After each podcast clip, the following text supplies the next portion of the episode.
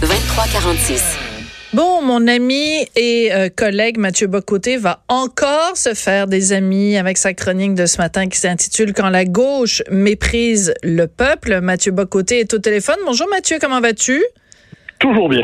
Voilà, j'adore. Avec chaque chronique, tu élargis le cercle de tes amis à gauche. Quoique je pense de toute façon, les gens qui euh, ne, ne t'apprécient pas ou ne t'aiment pas euh, ont peut-être parfois du plaisir à te lire pour euh, t'aimer encore moins. Est-ce que c'est possible? Oh, ben c'est tout à fait possible. Il y a des auteurs vers lesquels on se tourne pour entretenir euh, un bon taux de bill chez soi, donc c'est pas inimaginable. Euh, je devine que j'ai quelques j'ai quelques personnes qui me lisent comme ça dans cet esprit. Bon, mais euh, donc c'est drôlement intéressant comme réflexion. Il faut juste resituer un petit peu le contexte. Donc euh, Hugo Latulippe, euh, réalisateur de documentaires euh, québécois, qui bon est pas juste documentariste dans la vie, il s'est présenté aussi comme candidat pour le NPD aux dernières élections fédérales et il a perdu. Mais il a pas juste perdu un peu, il s'est retrouvé avec seulement 7% du vote et il a tenté de réfléchir sur les raisons pour lesquelles il avait perdu. Il a écrit une lettre ouverte dans la presse où finalement euh, il traite les gens qui ont voté pour euh, les conservateurs de euh, ringards rétrogrades, pour les gens qui ont voté pour le bloc euh, finalement de gens qui flirtent avec des idées xénophobes et racistes. Finalement, tout le monde a tort et lui a raison. C'est pour ça que tu as voulu lui répondre en fait. Ben, ce, qui m'a frappé dans son texte, c'est une immense condescendance. C'est-à-dire, euh, il, euh, il revient sur les élections et que nous dit-il? Eh bien, fondamentalement, euh, que le peuple non seulement s'est trompé, ça on peut croire que le peuple s'est trompé. Je pense que c'est pas parce que les gens pensent quelque chose qu'on est obligé de penser avec eux, mais il aborde le désaccord du commun des mortels avec lui sous le signe d'une condescendance effrayante, mm-hmm. en, d'une certaine manière en culpabilisant ceux qui ne pensent pas comme lui. Effectivement, pour les conservateurs, ceux qui ont voté conservateurs dans son comté, euh, et c'est les conservateurs qui ont passé dans son comté, il les présente comme des réactionnaires insuffisamment éduqués et instruits pour avoir pour faire un bon exercice de leur euh, de, leur droit de vote. C'est comme s'il y avait une compétence civique trop limitée. Euh, donc, il y a euh, pas assez d'éducation, et ben voilà ce que ça donne. Ensuite, ils se tournent vers les bloquistes, puis eux sont commandés par des sentiments inavouables d'une manière ou de l'autre. Et au total, qu'est-ce qu'il y a? Il y a une petite minorité d'éclairés qui, eux, ont euh, se sont reconnus en lui. Je précise, nous dit-il, euh, que pour lui, ce sont des femmes qui ont une forme de privilège ontologique dans leur rapport à la nature, ce qui est assez intéressant parce qu'on nous explique généralement que les hommes et les femmes n'existent pas. Mais là, elles viennent de réapparaître dans l'univers de cette gauche parallèle en nous expliquant que finalement, euh, elles existent avec un, privilège moral, comme un privilège ontologique. Et puis, au terme de tout cela, ce qu'on en retient, c'est euh, cette idée comme quoi le non seulement le, peuple se trompe, ce que l'on peut croire, mais que le peuple est fondamentalement vil parce qu'il ne voit pas le monde comme lui. Et ça, c'est ce qui est agaçant. Je précise dans le texte, et je leur dis qu'il ne s'agit pas, à mon avis, de toute la gauche. Bien sûr. Je pense qu'il y a une bonne partie de la gauche de ce qu'on appelle la gauche, qui est parfaitement euh, intégrée dans le, débat démocratique, qui comprend des désaccords de fond. D'ailleurs, je précise qu'une des meilleures critiques qui était faite du texte de euh, la Tulipe vient de Roméo Bouchard. Absolument. Qui, euh, qui, a, écrit un texte, euh, il était à l'origine du manifeste de l'autre gauche. Sur son Facebook, il a écrit un texte très, très bien. Une réponse à la tulipe. Et c'est autrement dit, voilà un homme de gauche, et il y en a d'autres, et il y en a plusieurs, qui ne basculent pas dans cette logique de mépris du commun des mortels, de mépris des bouseux. Oui, c'est ça. Et c'est intéressant parce que dans la réplique de Roméo Bouchard, il y avait, entre autres, parce que dans son texte, Hugo Latulippe parle des euh, bloquistes en disant qu'ils sont euh, des, euh, pas des antifas, mais enfin, qui sont un petit peu agressifs et tout ça. et, angry pickers. Voilà, angry, ok. L'équivalent québécois du Angry White Man. Oui, c'est ça. Là, ils les appellent des Angry euh, Péquistes, les Angry Bloquistes. Et Roméo Bouchard lui répond en disant, si ça tente à un moment donné, je vais te présenter des Angry euh, QSistes et euh, Des, des Angry euh, transgenres, des Angry du côté de la gauche. Il y en a aussi des gens qui sont en colère et qui font pas particulièrement dans la nuance. Mais ce que je trouve intéressant dans ce, dans ce dialogue-là, Hugo Latulippe qui écrit son texte, toi qui lui réponds, euh, Roméo Bouchard qui lui répond, c'est qu'en fait, c'est une certaine idée de la gauche aussi. Et euh, j'encourage les gens qui nous écoutent à aller sur le site de Cube Radio, dans la section Balado. Vous, avez vous allez retrouver l'émission d'hier de là-haut sur la colline d'Antoine Robitaille, parce qu'Antoine a fait une entrevue avec Hugo Latulippe.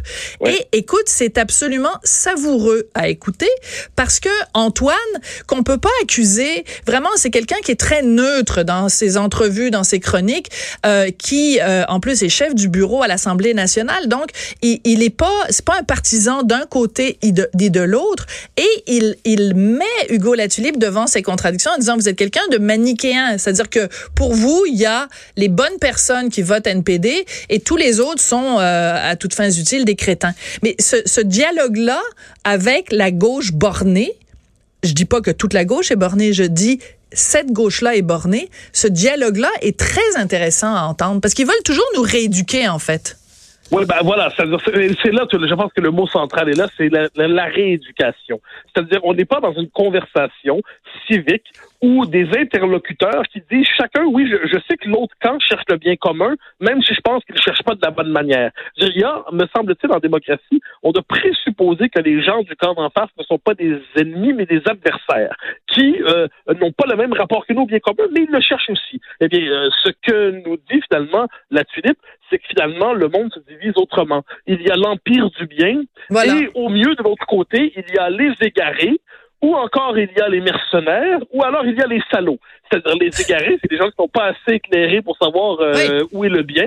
Il y a les mercenaires, des gens comme vous et moi, euh, euh, comme Richard, comme bien d'autres, qui sommes au service de l'empire du mal, mais parce que parce qu'on nous, on nous paie finalement pour servir l'empire ah dans, dans, la défense de ses intérêts. Et il y a finalement les ignobles salauds, ce sont les maîtres du monde qui, eux, tirent avantage du ordre global. Donc, autrement dit, il n'y a pas d'adversaire légitime dans l'univers de la tulipe. Il y a, dans le cas qui nous intéresse, des idiots, des xénophobes, et de l'autre côté, il y a les éclairés. Eh bien, qu'ils ne se demandent pas ensuite pourquoi le peuple, le commun des mortels, qui est pas occupé à penser à la politique tout le temps, mais qui a quand même un peu de flair, eh bien, il y a la reniflette sensible, et il devine le mépris qu'on lui porte.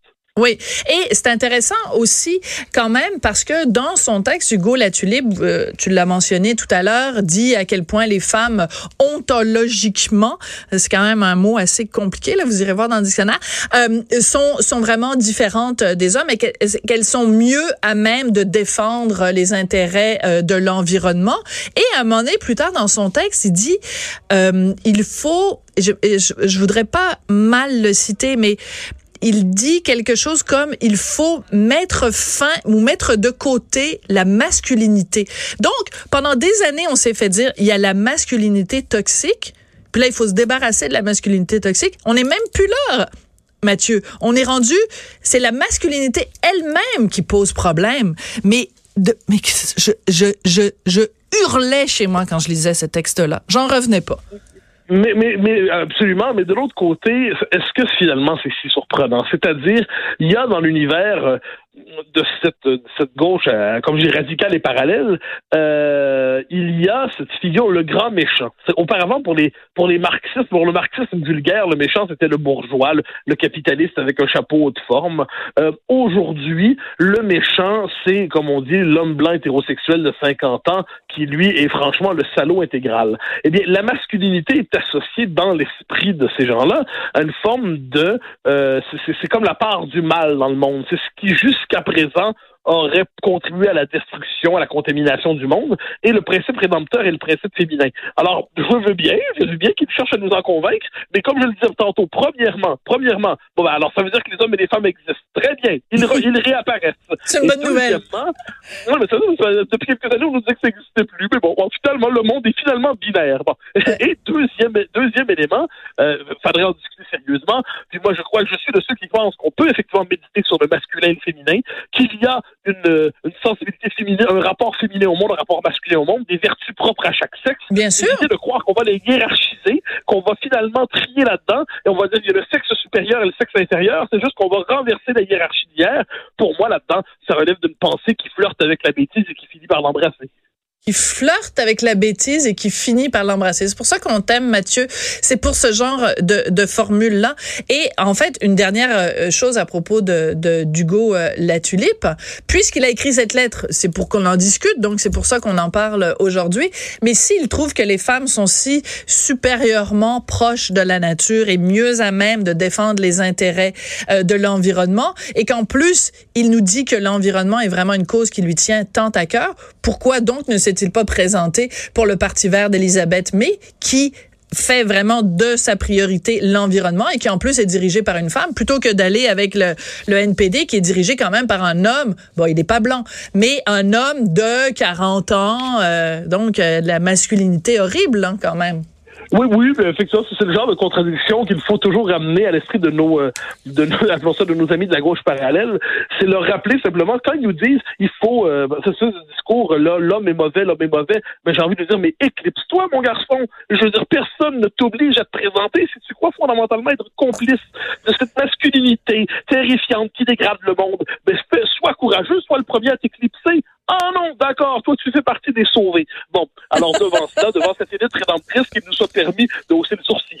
Oui. Alors, si si on résume, je pense que euh, c'est une expression, une distinction que tu as déjà euh, amené à la discussion quand on se parle, euh, toi et moi, régulièrement. C'est que dans en politique, on a des adversaires. Je veux dire, quand tu es pour le NPD, évidemment, les conservateurs sont tes adversaires.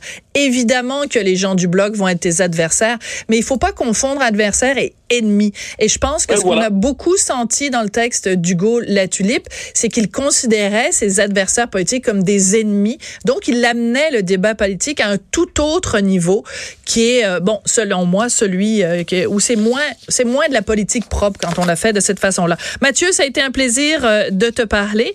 Donc, ton texte s'intitule Quand la gauche méprise le peuple. On l'a bien pris le soin de mentionner, c'est pas toute la gauche, c'est une certaine gauche.